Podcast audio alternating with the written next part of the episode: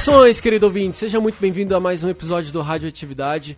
Meu nome é Rafael de Almeida e olha, se prepare porque hoje, se você não conhece nada, se você é totalmente um peixe fora d'água no assunto drag queens, eu tô com dois especialistas que vão explicar o beabá aqui pra gente. Eu tô aqui do meu lado, Jean Prado, tudo bem, Jean? E aí, pessoal, Rafa, muito obrigado pelo convite.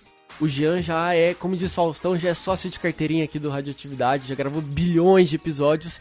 Ele arrastou mais uma pessoa aqui para gravar com a gente, Victor Moura. Victor, seja bem-vindo ao Radioatividade. Olá, muito obrigado. Um prazer estar aqui. O Victor chegou achando que ia só acompanhar, mas não, ele se tornou um, um participante que fez comentários e vai discutir junto do Jean aqui pois é. durante esse episódio. Eu tava só de plateia, gente, mas não resisti. Aconteceu que eu.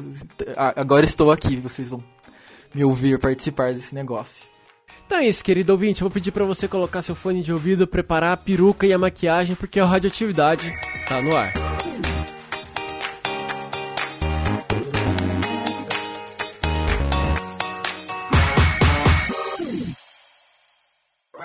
RuPaul Drag Race.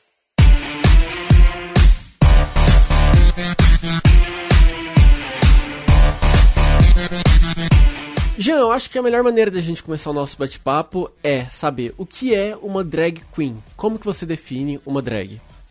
A resposta ela vai variar dependendo de quem você pergunta, mas eu acho que o principal de entender sobre o que é uma drag é você pensar que é uma expressão de você mesmo, mas também pode ser um personagem. Então, você pode tanto externalizar a sua identidade de uma forma mais exagerada ou de uma forma que você consiga passar melhor dentro de uma outra face, ou você também pode criar uma nova personalidade, alguém que você. É, não que você não seja, mas alguém que você não consegue ser é, desmontado. Uhum. E, e colocar tudo isso na drag. É tipo um alter ego ou um personagem? Sim. Hoje a gente tem muito. muito Pablo Vittar como uma, uma grande referência drag no Brasil. E eu acho que muita gente ainda confunde, tipo, ah, eu chamo o Pablo de o Pablo, a Pablo, ele é drag, ele é trans. Como que fica um pouquinho dessa confusão? Você acha que é natural? Você acha que as pessoas ainda precisam entender um pouco mais o que é e o papel, quais são os momentos de, da pessoa ali? Como que você enxerga isso? Eu acho que é confuso porque drag é uma coisa que questiona gênero. E gênero é uma uma construção que a gente tem desde pequeno. A gente tem as características masculinas, a gente tem as características femininas.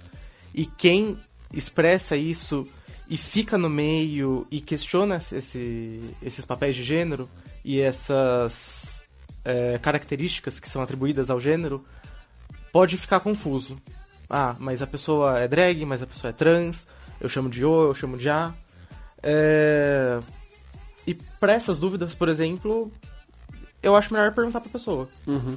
Cada um se é, identifica um de uma maneira. Um. Eu acho também que parece que tá tudo acontecendo ao mesmo tempo, né? A explosão das drags acontece no momento em que hoje no Brasil se discute muito sobre ideologia de gênero, é, o, as diferenças de orientação, né? Como que a pessoa se identifica. Parece que acontece tudo ao mesmo tempo e talvez isso não teria acontecido se não tivesse a explosão das drags, né? Talvez uma coisa tenha ligado à outra. Sim, é, até porque a arte drag ela é muito política. É, não tem como você separar as duas coisas. É, só de você botar uma peruca, de você pintar a cara, colocar maquiagem, salto, uma roupa exagerada, você está questionando os papéis de gênero e você está mostrando isso existe e as drags costumam abrir muitas portas para a comunidade LGBT, porque é elas que estão lá na frente, assim como os afeminados, assim como é, as POCs, que, tipo, você, você olha pra pessoa, tipo, ah, sim, ela é gay. Então, isso costuma é, causar um estranhamento para quem não, não aceita, mas também é mais propenso a pessoa se questionar, sabe? Ah, por que eu não aceito e se eu quero aceitar. Mas você falou aí que a, a o, o, trabalho de drag abre portas para a comunidade LGBT, uma maneira de expressão. Mas aí eu fico pensando, você acha que existe drag hétero homem? Ou vou, vou, vou dar uma outra complementada na pergunta. Existe mulher que se veste de drag? Sim, existe. É, tanto que, vou fazer um pequeno jabá aqui. Eu fiz um documentário no ano passado, não, nesse ano, saiu esse ano, é, com a plateia, Vitor, que está aqui, é, chamado Força na Peruca. E é um documentário com drag queens. E uma das drags, ela é mulher, é a Cherry Pop. E é muito comum, mais do que a gente pensa, uma mulher fazer drag.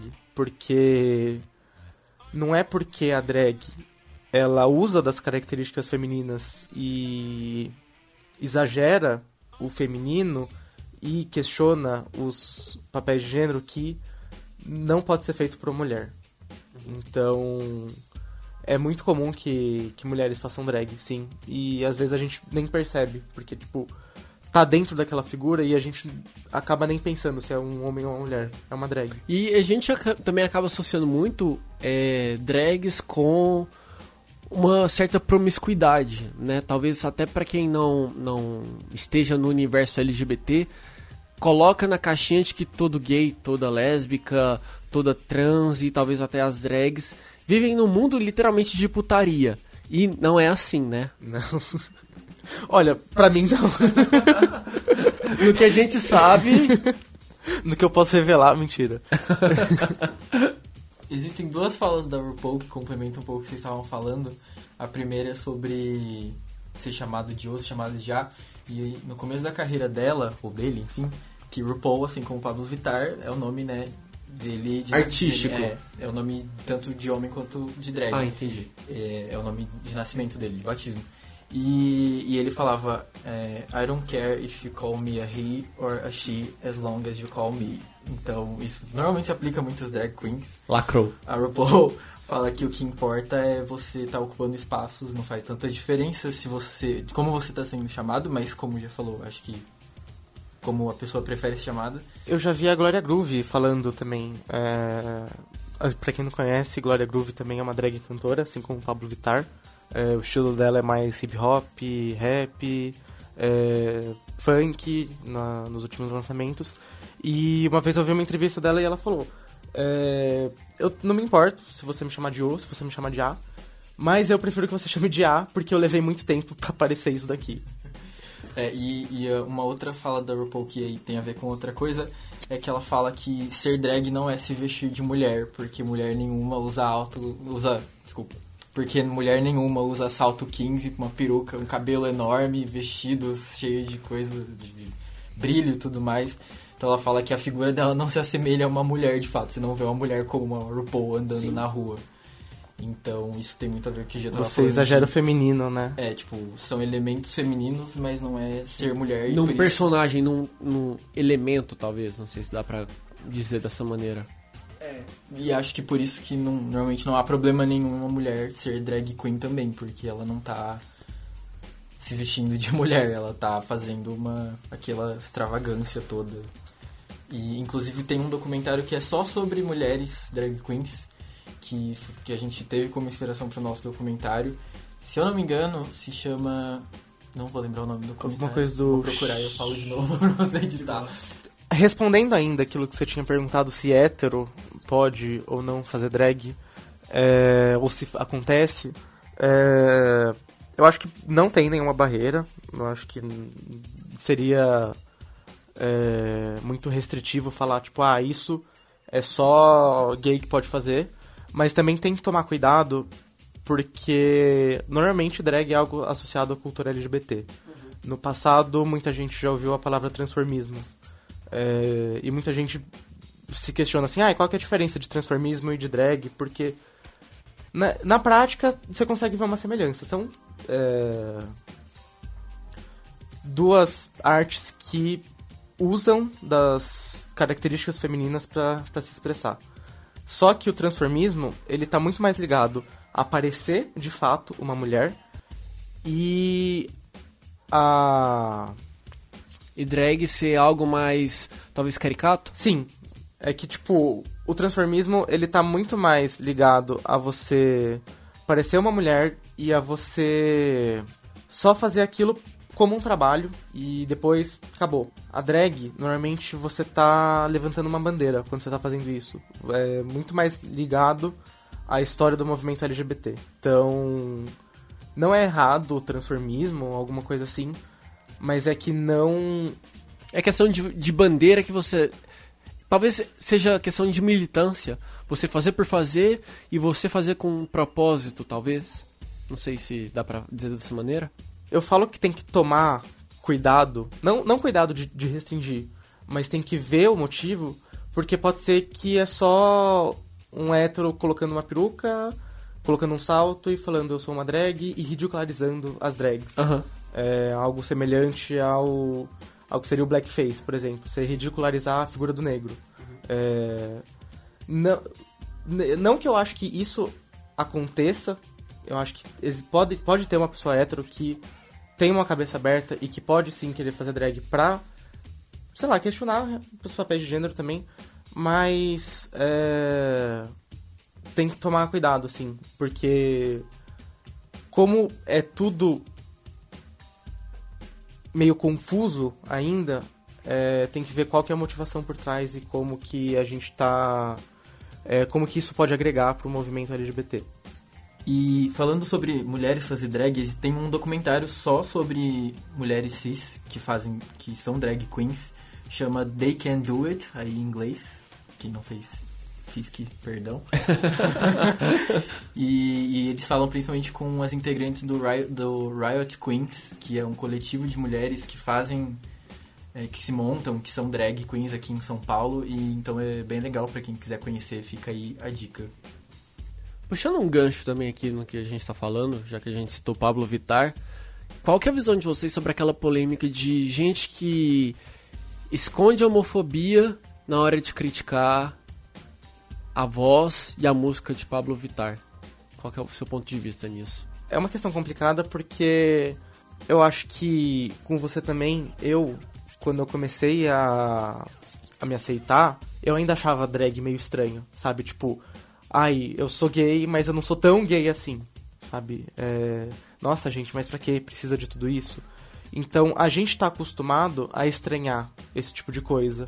E às vezes, uma crítica a Pablo pode ter uma.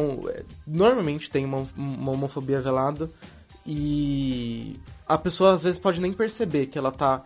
que ela não tá gostando porque é uma drag. Aham. Sabe? É, às vezes a pessoa pode estar achando aquilo estranho, mas nem ela sabe porque ela acha estranho. Aí ela vai e critica o que é mais fácil de criticar, Sim. a voz, sabe? É, então eu acho que isso pode acontecer. É muito fácil você chegar pra um artista que ocupou o espaço que a Pablo ocupou e falar, tipo, ah, você canta mal, você não tem talento, tipo, A questão da, da evidência e da, da bandeira que ela levanta no espaço que ela conquistou na mídia e usar a voz como uma desculpa pra desmerecer pra isso. desmerecer, é. E pessoalmente eu não acho que, que ela canta mal, já vi diversos vídeos dela cantando Whitney Houston, por exemplo, um baita vozeirão. É, Mas aí vai de gosto musical, sabe? De, do, da- da- do estilo de voz que você curte, do estilo de música que você curte. É, Então não. Eu acho que não, não é certo você falar, tipo, ah, Pablo não canta mal e quem diz isso é otário. Eu acho que só é ruim você dizer isso com o intuito de desmerecer Sim. o que ela tá fazendo. Talvez por a gente viver numa sociedade onde a internet ela possibilita com que a gente faça comentários cada vez mais estúpidos, é você fazer um julgamento superficial e usar justamente o, o trabalho, o personagem pra justificar uma homofobia, né? E não fazer seu comentário sobre música, enfim, qualidade vocal. É, um- uma, uma comparação válida disso é normalmente como as pessoas costumam agir com cabelo crespo, por exemplo, falando de racismo. É, Ai, não é que é racismo, não é que eu acho o cabelo ruim, eu só não acho bonito. Será que você não acha bonito simplesmente porque você não gosta ou porque tem alguma coisa ali por trás?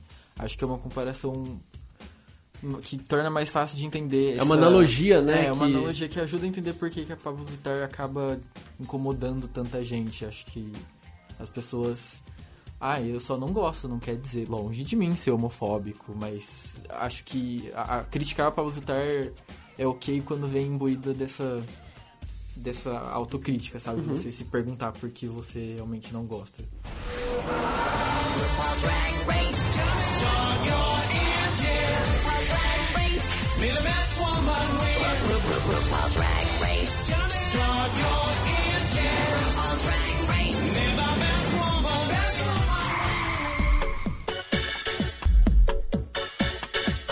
Agora a pergunta é: a ditadura RuPaul acontece? Está chegando ou isso não existe? Acontece, na verdade, quem tocar esse podcast ao contrário vai perceber que é uma mensagem doutrinando todo mundo que tá ouvindo assistir todas as temporadas de RuPaul Drag Race e se montar. Se você está escutando esse podcast, seja hétero ou não, se você nunca ouviu falar de RuPaul, se você nunca viu, talvez você esteja vivendo numa bolha assim muito muito grossa assim, porque você tem que estar muito desconectado da realidade. Eu acho que todo hétero, pelo menos que esteja na internet, que esteja nesse ligado no que acontece no Twitter, no Facebook, enfim, já deve ter visto alguma coisa de RuPaul's Drag Race. Se não, como você apresenta o RuPaul pra quem não conhece esse universo, Jean? É, RuPaul's Drag Race é criado pela drag queen que a gente já citou, RuPaul, que leva o nome do programa e em tudo que ela faz ela bota o nome dela, por questões de marketing. E é um reality show em que diversas drag queens são convidadas para participar e é meio que e é meio que uma competição. É, elas são testadas de diversas formas, se elas conseguem cantar, se elas fazem looks bons, se elas é, sobrevivem aos desafios que eles colocam, se elas conseguem trabalhar em grupo, se elas conseguem costurar uma roupa nova, trabalhar sob pressão, enfim, diversas coisas que aí quem chegar na final é, ganha a coroa. E, na sua opinião, RuPaul ajudou na visibilidade de drag? Extremamente. É, eu acho que a gente não consegue mensurar hoje, mas dá pra jogar um achismo assim. A Gloria Groove começou, que é uma drag que estourou agora, começou a se montar por conta de RuPaul's Drag Race. É, o programa, a Pablo Vittar também. E foi uma influência muito forte aqui no Brasil, porque Vou me intrometer de novo, gente. Eu sou a plateia mais intrometida de, um, de qualquer podcast. Mas. Eu posso estar falando alguma besteira aqui, mas a, a RuPaul começou a ascender na carreira dela e fazer muito sucesso nos Estados Unidos no começo dos anos 90. Supermodel of the World, que é uma música muito famosa dela, foi lançada em 93. Naquela época ela, ela aparecia em programas de TV, aparecia em talk shows, enfim, uma série de coisas que você imaginar uma drag queen nos anos 90 na, em TV aberta é muito louco. Mas ao fim dos anos 90, o, o ser drag não estava muito em alta, assim, as pessoas não estavam de fato uh, acompanhando ou se importando, que é uma coisa que vocês podem discutir até depois se as pessoas de fato se importam com a arte drag ou o reality show. Mas enfim, não vou entrar nesse mérito agora. Polêmica! Uh, e RuPaul's Drag Race começou em 2009 e meio que colocou as drag queens no mapa de novo, porque muito mais por uma questão de acessibilidade. No Brasil, a... novamente posso estar falando alguma besteira, mas acredito que a cena drag sempre foi mais forte em São Paulo, Rio de Janeiro. E você pega Pablo Vittar, por exemplo, que é, de... que é do norte do, Do Brasil. Maranhão, né? se eu não me engano. Isso. E, e ela mesma fala que ela só conheceu, ela só soube, poxa, eu posso fazer isso vendo o RuPaul's Drag Race.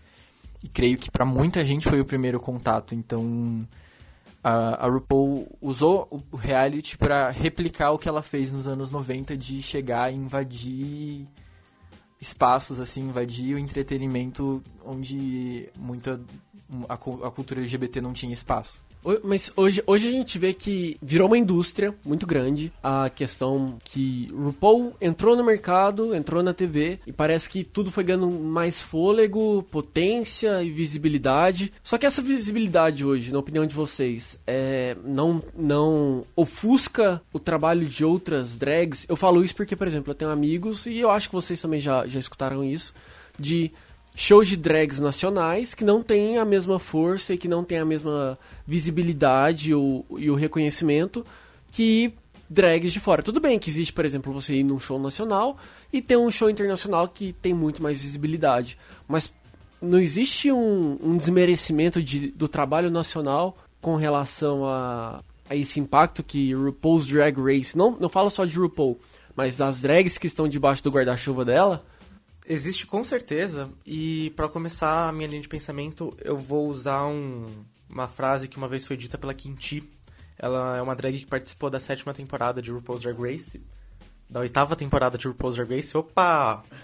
E ela falou o seguinte: é, se você se você consegue nomear 10 participantes de RuPaul's Drag Race, mas não consegue citar nenhuma drag da sua região, então você é fã de RuPaul's Drag Race, você não é fã de drag. Pense eu... nisso, querido ouvinte, pense nisso.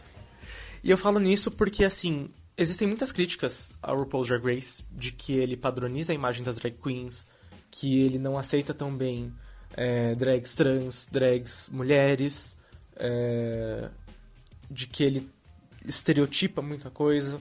E assim, eu concordo com, com grande parte dessas críticas. É, o programa. É, é, inevitável que o programa fez muito bem para a comunidade LGBT, que o programa ele levou a arte drag para muita gente que antes não conhecia e inspirou muitas drags que a gente conhece hoje, mas que muita gente é, só fica apaixonado pela, pelo drama, pelo reality, e muita gente, inclusive, não consegue separar a drag que tá no programa e a drag fora do programa. No sentido de que, tipo, se uma drag ela é vista no programa como vilã, como a que trata mal as outras drags, que não é tão boa. Tyra, fora... eu assisti só a segunda temporada, tá, gente? Então não revoguem minha carteirinha, por favor. Fora do programa, ela ainda vai continuar com essa noção dos fãs. E existem diversos... Um diver... exemplo dessa coisa, mas tudo bem. e existem diversos ataques a drag queens nas redes sociais pela maneira como elas foram retratadas no programa. E isso eu vejo que é muito, muito, muito forte, porque a gente não para pra questionar o reality. Então a gente pega a imagem que a edição passa pra gente e a gente fala, ah, então beleza, a drag é daquele jeito, uhum. seja a drag como um todo ou a drag participante é daquele jeito. E a gente aceita isso. E falta um exercício de reflexão. De por que eu não tô gostando dessa pessoa? Será que ela é assim também fora do programa? Será que ela não tem talento? Será que ela é, não é um, uma drag boa, uma pessoa boa? É, assim como falta um exercício de reflexão, é, se eu dou suporte às drags internacionais, se eu sigo as drags internacionais e vou no show delas, por que eu não vou procurar algo na minha região? Por que eu não vou procurar as drags é, de São Paulo, do Rio, de BH, de Salvador. É, e vou dar suporte a elas porque eu reconheço o valor dessa arte. Acho que o programa, como qualquer outra coisa, tem seu lado positivo e negativo, e a gente tem dois cenários dentro disso. Nos Estados Unidos, você vê um monte de artistas que provavelmente nunca teriam o sucesso, nunca teriam o espaço que eles tiveram por causa de Drag Race e praticamente todas as participantes do programa admitem isso. Mas por outro lado, você vê uma necessidade de, de legitimação de que só se você esteve em Drag Race você é levado a sério. E tem muitos casos, é, tem muitas drag queens que são grandes, que, são, que têm uma carreira muito longa e que não são tão levadas a sério pelo público porque elas não entraram em RuPaul's uhum. Drag Race. Já aconteceu até de participantes é, Pra quem vou deixar uma curiosidade aqui. A Bianca Del Rio, que é a vencedora da sexta temporada, que é uma das vencedoras. Spoiler! Spoiler! é uma das participantes mais famosas do programa. Dizem que ela. Na, a, a, quando a Jinx Monsoon venceu a quinta temporada. Ó, tô distribuindo spoiler aí, gente. Quem não assistiu nenhuma temporada, perdão. Uh, ela no, normalmente a coroação acontece numa boate e a vencedora da temporada anterior dá a coroa para a vencedora atual. Quando a Jinx venceu, quem coroou ela foi a Bianca Del Rio, que nunca tinha participado do programa. E as outras participantes ficaram bravas e, sei lá, falaram mal porque ela não, não é uma Ru Girl, etc.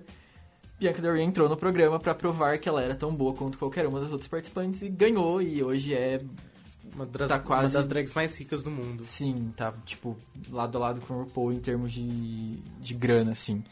E aí aqui no Brasil a gente tem um, um cenário diferente disso, porque é, é a- é a mesma coisa de música, por exemplo. As pessoas sempre vão querer ver muito mais shows internacionais do que nacionais, isso acontece.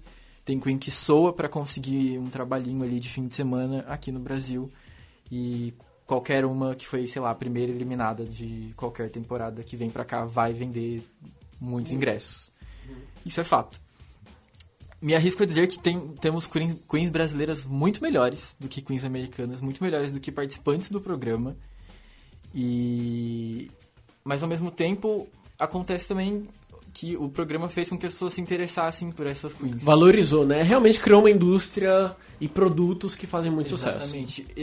Pelo menos eu conheci muitas queens brasileiras por causa de RuPaul's Drag Race, por causa de, de ter essa porta de entrada e ir atrás. E elas acabam se envolvendo quando tem show aqui no Brasil. A última turnê que a gente teve, teve apresentações de queens brasileiras. Então, é sempre dois lados do- de, de uma moeda. E, e- mas conheçam queens brasileiras, porque a gente tem nomes muito mais antigos do que muitos participantes de Drag Race, que tem uma experiência enorme. O jeito de fazer drag no Brasil é muito diferente de fazer drag nos Estados Unidos, e às vezes a gente acha que o que tem no programa é tudo que dá pra fazer em drag. E, inclusive, um pouco da, do drag brasileiro foi não se perdendo, mas diminuiu por causa dessa influência. Mas, tipo, ninguém bate cabelo como Queen brasileira, gente. Posso assegurar pra vocês. E aí eu faço mais outra pergunta já puxando esse gancho que a gente comentou do reality. Eu tenho amigos que acompanham também, assim, de perto todas as temporadas e sabem tudo. E nesse ano de 2018 eu já ouvi comentários de que, cara, a, a última temporada ela já deu uma forçada de barra. Não sei se vocês têm essa percepção, mas parece que começou a ter mais uma evidência de reality show do que evidência de, de drag, sabe? Tipo assim, ah, vamos ter uma certa, vou chamar de apelação, sabe? Vou forçar um pouco mais a barra nas histórias, em algumas coisas de contexto e deixar um pouco mais de lado a questão da evidência e reconhecimento e de uma disputa mesmo de drags. Parece que foi um climão aqui no nosso mega estúdio. O que acontece? Opiniões divergentes. Vai lá, não, eu quero ver as duas opiniões então. Vai lá, Victor. Tá. Então, eu não sei. É fato que o programa mudou muito ao longo desses 10 anos. Se você assiste, pra você que assistiu a segunda temporada, se você assistisse a décima, você ia ver que a diferença é bem gritante, assim. Não só em termos de produção. As temporadas mais antigas, elas eram mais. Humildes. É, era mais parecido com uma coisa assim, tipo, de você ir realmente numa casa, numa casa de festas, boate, Mais soltas. aquele velho, né? É, mas e tipo, era, uma- é, era mais parecido com você ver um show de drag em algum lugar. E as queens eram menos polidas, tinha uma cobrança menor. Hoje elas já entram assim, se você não tem um figurino milionário, se você não é super polida, se você já não conhece muito bem o seu personagem, muito provavelmente você vai ficar pra trás ou você vai ser vai sofrer muitas críticas do público. A gente teve a Aja, por exemplo, na nona temporada, que sofreu muito com isso e ela só ganhou reconhecimento quando ela voltou e falou: Olha só, agora eu tenho roupas boas, agora eu tenho pele boa. e se provou. Então tem essa diferença da evolução do programa. Eu acho que rolam duas coisas. Força- forçar a barra, tipo assim. Fazer algum draminha, forçar algumas coisas, não forçar, mas dar uns empurrãozinhos, sempre aconteceu. Todo reality tem isso. Todo reality tem isso, desde a primeira temporada sempre aconteceu. Acho que talvez, por grande parte do público já estar mais calejado hoje em dia, isso é mais perceptível. Mas eu já ouvi reclamações ah, de- da mudança de, de administração do programa. Até a oitava temporada, o programa era. Ele ia ao ar nos Estados Unidos na Logo, que é um canal de nicho, menor, não tinha uma audiência tão grande. Ano passado, a partir da nona temporada, o programa foi pra VH1, que é um canal pago, maior, tem aqui no Brasil, por exemplo. É o que passa America's Next Top Model também. Exatamente. É o canal do grupo, se eu não tô errado, da Viacom, né? Que tem MTV, Nickelodeon, então, tipo, tem... E eu já ouvi reclamações que quando foi pra VH1, a, a coisa mudou um pouco de figura, tanto pela produção quanto, sei lá, porque eles querem exagerar um pouco mais do que já acontecia nas temporadas antigas. E eu já ouvi reclamações de tipo, ai, porque na VH1 é um monte de cara hétero influenciando em um reality sobre que era que é para pessoas gays, mas enfim, eu já ouvi tipo que antes o programa era um programa sobre gays e para pessoas gays. Hoje é um programa sobre gays, mas não é para pessoas gays mais. Será que. Mas eu acho discutível. Será isso. que o RuPaul não tá virando. Da mesma forma que tem o Pink Money, será que não tá virando Drag Money? Então, só concluindo isso, eu acho complicado, porque, meu, sempre teve muito hétero envolvido na produção, vamos ser realistas. Então. E o foco é grana. É, e. e a, É um reality, né? é importante ter em mente de que antes de ser um programa. é, eu já ouvi, eu já. ah, vou recomendar mais uma coisa. Dakota Monteiro é uma drag queen brasileira, ela tem um canal no YouTube que ela faz reviews sobre os episódios e fala sobre outros assuntos. E ela já falou uma vez que se fosse um programa pra educar sobre drag queen, se fosse pra falar sobre drag queen, seria um documentário. E é um reality show. Então, assim, o interesse número um é audiência. E, assim, o, o mostrar drag queen, se você for analisar, vai estar aí, sei lá, em terceiro, quarto lugar nessa lista de prioridades. Então. É, é- é uma questão bem ampla. Já diga o que você acha. Eu acho que mais do que querer mudar RuPaul's Drag Race, mais do que querer que o reality represente as drags de outra forma, eu acho que a gente tem que parar, às vezes, de olhar um pouco pro reality e olhar pra sua região, olhar pras drags da sua região, olhar pra como você pode dar suporte e financiar a arte drag na sua região do que se preocupar com um programa. Porque eu não, eu não diminuo a importância do programa, muito pelo contrário. Eu acho que a gente tem que continuar criticando e a gente tem que continuar é, cobrando da produção uma representação melhor de drag queens trans, drag queens mulheres, drags negras, que isso é muito, muito, muito errado em muitos âmbitos é, e precisa realmente de melhora. Mas, por outro lado, é, eu acho que quando a gente foca tanto no programa e pouco no local, a gente ainda tá deixando de valorizar as drags locais. É, se você quer que o programa represente as drags de outra forma, é, acho que pode ser mais fácil de você ir num show drag aqui na sua região e ver uma drag queen que você gosta. Valorize seus artistas locais, né? Isso é algo que também as pessoas falam pra tudo, né? Tipo, ah, podcaster, autores de livros, é, gente que produz documentário, enfim, começar a abrir os olhos pra produção de conteúdo local e valorizar do que só ficar em cima do- da galera mainstream, que já tem muita audiência, que já tem muita grana. Tipo, abre seu Instagram e olha as pessoas que produzem conteúdo daquilo que você gosta, né? Que é o que o Gia tinha falado antes de que algumas pessoas não sabem separar muito bem as coisas.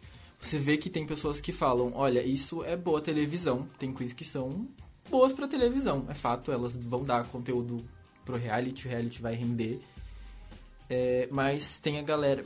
Acho que isso aumentou um pouco quando o, o programa foi pra Netflix, principalmente aqui no Brasil, que deu uma, um aumento de alcance quando foi pra Netflix. Quando você assiste na Netflix, principalmente se você não, não, não tá muito inteirado ali, você fica no que você viu na Netflix e acabou. Então tem as pessoas que sabem diferenciar o que é boa televisão e o que é a pessoa fora ali e que vão continuar acompanhando essas queens fora, vão ver show, vão ver o que elas fazem. E tem as pessoas que vão assistir o programa e vão só ver o que aconteceu no programa. E aí a forçação de barra acaba aí mesmo, entendeu? A gente se você for se você assistiu a temporada da Fifi O'Hara, por exemplo, e acha que ela é só aquilo até hoje, é, não tem muito o que falar. Assim, Pra quem não sabe, a Fifi O'Hara é uma queen da quarta temporada, ela foi muito controversa, é provavelmente a maior vilã do programa, e ela voltou para uma temporada do All Stars, e ela continuou sendo controversa, mas fora do programa ela já fez uma série de, de shows de caridade, ela já reuniu várias Ru Girls na época que teve desastres naturais ali na, na região da América Central, Porto Rico, enfim. E, e conseguiu muita grana para ajudar essas pessoas, coisa que a Wow Presents, que são os produtores do programa, né, que são os produtores de RuPaul's Drag Race, nunca fizeram. Então a dica não só... a- a- dentro disso do que o Jean falou de dar, dar apoio para os artistas locais, é, é sair do programa, sabe? O programa, acho que RuPaul's Drag Race é muito legal, mas ele é uma grande porta de entrada para o que você pode acessar, seja das queens do programa, seja da arte drag no geral. É, é só a, a ponta do iceberg, sabe? Tem muito para você conhecer depois. And by bitch, I mean this rain. Agora vamos falar da sua história, Jean. Vamos lá. Como foi que você foi se interessar por drags? Eu já acompanhava a RuPaul's Drag Race há mais de dois anos. É, na real, eu nem lembro como eu dei o clique assim, ah, vou assistir RuPaul's Drag Race. Acho que eu vi na Netflix, tava sem nada pra fazer, tava com um amigo, falei, ah, vamos lá. É... E foi aí que eu conheci o melhor universo drag e comecei a acompanhar o programa. Depois eu parei, eu, eu acompanhei, eu assisti a sexta temporada, foi a minha primeira temporada. E até hoje eu acho que ela é uma das melhores. É, eu comecei a acompanhar a sétima temporada, parei. E aí. Ficou por isso mesmo. Eu meio que criou um hiato assim na minha vida. E aí eu voltei a acompanhar é, com o Victor e com a ascensão da Pablo. É, e chegou num momento que eu quis fazer um documentário sobre arte drag. Que eu falei, tá, beleza, é algo muito legal, mas vamos ver o que tem por aqui. E eu aprendi muito nisso, porque no meu documentário, Força na Peruca, é, eu precisava saber com quem eu ia falar. Eu precisava conhecer realmente drag queens locais. E eu não conhecia muitas drag queens locais. Eu fui atrás das que eu tinha visto em festa, é, teve uma festa que eu fui que aqui em São Paulo é muito popular no universo drag chamada Cover Girl, que hoje chama Drag Combat, que traz muitas drag queens uh, que leva que é um concurso drag local e também apresenta e pode ser uma porta de entrada muito boa para drags que ainda não são tão conhecidas. E eu comecei a contatar essas drags procurei drags em Bauru, que é onde eu faço faculdade. Descobri que tinha um grupo drag lá de 10 drag queens uh, da cidade que se apresentam uh, em Bauru e região. Então eu comecei a ir atrás disso e fazendo o documentário eu percebi que minha paixão pela arte drag era muito mais do que RuPaul's Drag Race, era muito mais do que eu tinha pelo programa. Então aí foi que eu comecei a seguir muitas drags em redes sociais, foi aí que eu comecei a acompanhar a agenda delas, é, que eu queria ir um show para dar, para chegar lá e falar, ah, amei, é, para realmente dar suporte a isso. E foi aí também que deu vontade de me montar. É, eu também faço drag, é, meu nome drag é Jenna Flower.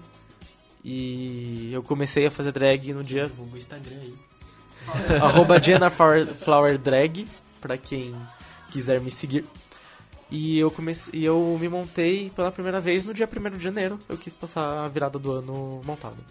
E como foi quando você se montou e você se olhou no espelho e falou, cara, sou uma drag? Foi muito estranho, porque eu olhava no espelho, eu não conseguia me reconhecer e eu só conseguia rir. Eu olhava assim e falava, tipo, eu não sei o que é isso, mas eu adorei. Foi uma amiga minha que me montou a Júlia Flora. E eu não tinha noção de nada. E não que hoje eu tenha, mas na época eu sabia, eu, assim, eu não sabia diferenciar, sei lá, primer de máscara e base e corretivo, sabe? Eu não sabia a utilidade desse, dessas coisas.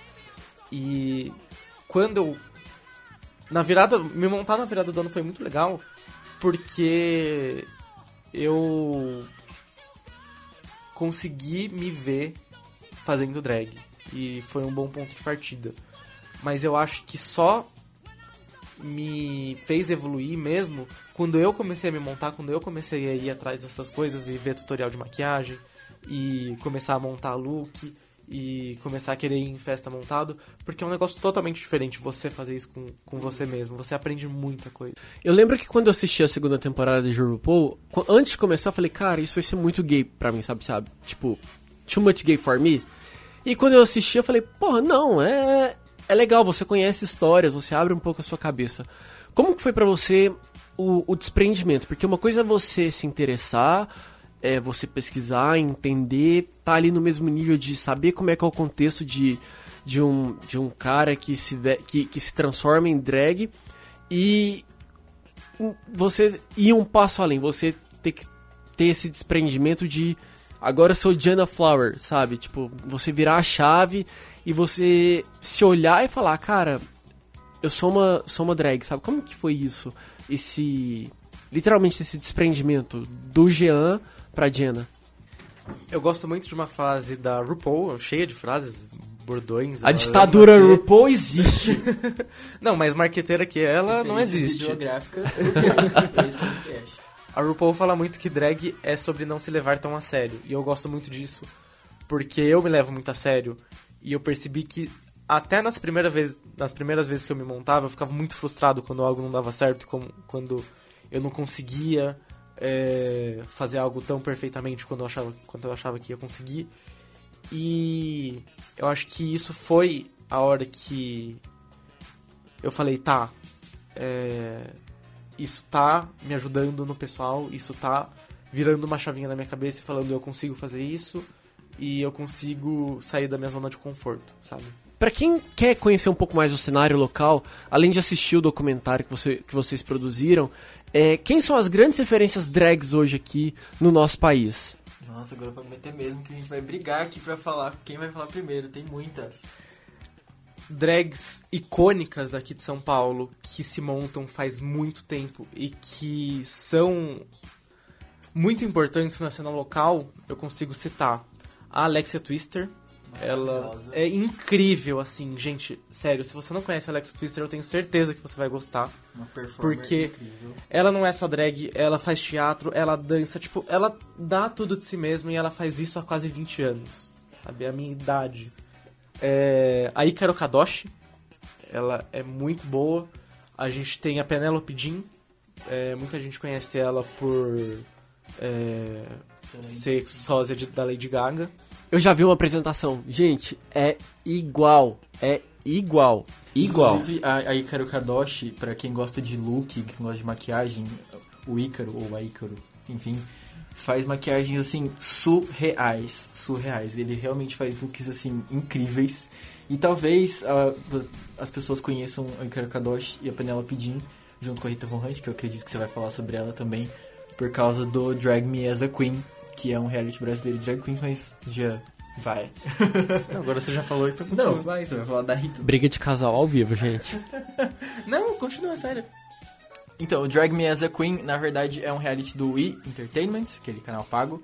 Uh, ele já exi- ele existe lá fora, né? E o formato foi adaptado para uma versão brasileira. E aí as três apresentadoras são a Ícaro, a Penélope e a Rita. E onde eles transformam mulheres cis. É, é tipo um esquadrão da moda, só que ao invés de trocar de roupa, eles fazem ela, eles montam elas e trazem a diva interior. Acho que é esse o slogan do programa. A Rita Von Hunt é, é outra, queen que a gente, outra queen que a gente pode citar. É, como boy, ele é professor na USP e tudo. Ele é muito inteligente, então a drag dele tem muito a ensinar, assim, também. Isso aí tem um estilo meio pin-up, né? Quem mais que a gente pode citar?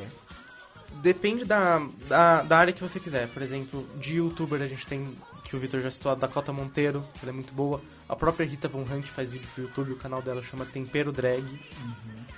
É, tem queens mais antigas também, mas sei lá, eu, eu imagino que todo mundo já ouviu falar pelo menos alguma vez delas, tipo Silvete Montilla, a Chaka, é, qualquer pessoa que foi em alguma parada LGBT aqui em São Paulo, muito provavelmente já viu a Chaka.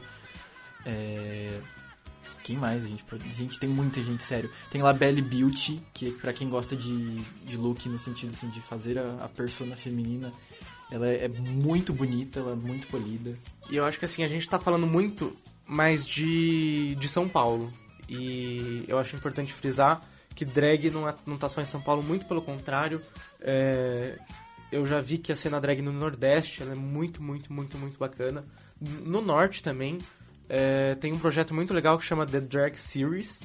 É, tá no Instagram, no Facebook, eles têm site. E eles tiram fotos de drag queens de várias regiões do Brasil, até de fora. E é muito bom pra quem quer conhecer outras drags, porque tem drag de todo lugar. Tem drag de São Luís, tem drag de Salvador, tem drag de Fortaleza, tem drag de Uberlândia, tem drag de BH, tem drag de todo lugar. E é muito legal. E a gente mencionou, assim, as mais famosas ou as mais tradicionais, mas se a gente fosse mencionar Queen brasileira que a gente curte, a gente ia falar muitos nomes aqui, é difícil até de lembrar, assim. Pra música, eu vou, vou Ah, música, fazer é o papel de fã aqui, porque eu sou muito fã da Glória Groove. Eu acho que ela, assim, entre as drags que cantam, ela é a que traz mais bagagem cultural no que ela faz. É, eu vejo muita qualidade em tudo que ela faz. Eu reconheço as inspirações dela e como ela é diferente dessas inspirações, mas ainda assim traz um conceito novo. É, e a música dela é bem é, militante, vamos dizer assim. É, não é totalmente assim um, um militante que você vê e fala, tipo, ai, que chato, beleza, não, é, não é panfletagem. É um militante que você ouve e fala, tipo, cara, é isso mesmo. é, E ela começou como rapper, na verdade. Ela é daqui, ela é daqui da- acho que ela é da Zona Leste, aqui de São Paulo, né? Ela é da Zona Leste. E ela começou como uma drag queen rapper. Hoje talvez esse rótulo não esteja tão forte porque ela tá expandindo a carreira dela, isso é ótimo. Mas é, Porque foi um rótulo que deram pra ela no É, começo. não ela é. nunca se, se falou assim, eu sou uma drag queen rapper. exatamente, mas assim, ela começou a carreira fazendo rap e sendo drag queen, tipo, quão poderoso é isso. né? E quem quiser saber um pouquinho mais sobre o trabalho de vocês, o, o- quem quiser encontrar, trocar mais ideia, conhecer o documentário, como é que faz, Jean? O documentário ele tá disponível no YouTube. Você procura Força na Peruca Documentário. É, espero que ele seja o primeiro resultado. A gente tá também no Facebook, Força na Peruca Documentário. Acho que no Facebook pode ser mais fácil de achar.